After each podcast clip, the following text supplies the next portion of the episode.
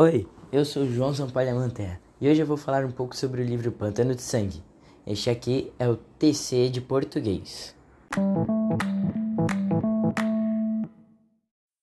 Neste livro, Pedro Bandeira tenta representar as piores coisas que acontecem no Pantanal Mato Grossense, que são as drogas, a poluição da água e o desmatamento. Bom, tudo começa nesse livro com o assassinato do professor Elias.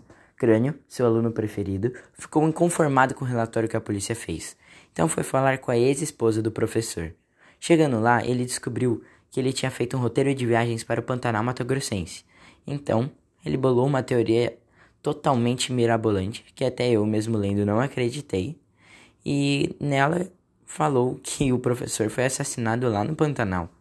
Bom, quando ele foi contar para os seus amigos, eles não acreditaram mas Crânio, um garoto persistente, foi sozinho para o Pantanal.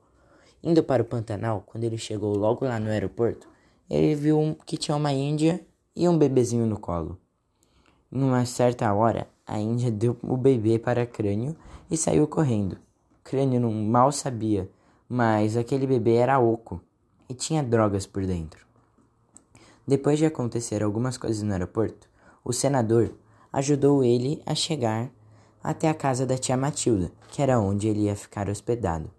Bom, ele estava tentando descobrir quem era que tinha matado o professor, e neste livro eles chamaram essa pessoa de Ente.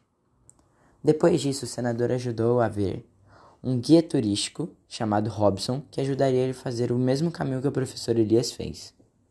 Nisso, eles estavam fazendo este caminho, uma hora eles pararam um pouco e Robson sumiu nunca mais foi visto na história. Depois disso, o crânio perdido, ele foi capturado por uma gangue espanhola que traficava drogas. Depois disso, ele sofreu muito, muito, muito, mas seus amigos caras conseguiram resolver.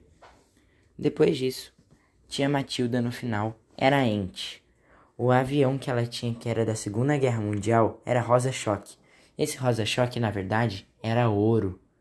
E no caso, no final da história, ela se afundou com todo o ouro da máfia e se matou no caso, né? Bom, depois disso, eles resolveram o assassinato de professor Elias. Espero que você tenha entendido um pouco mais sobre o pântano de sangue. E é isso. Tchau.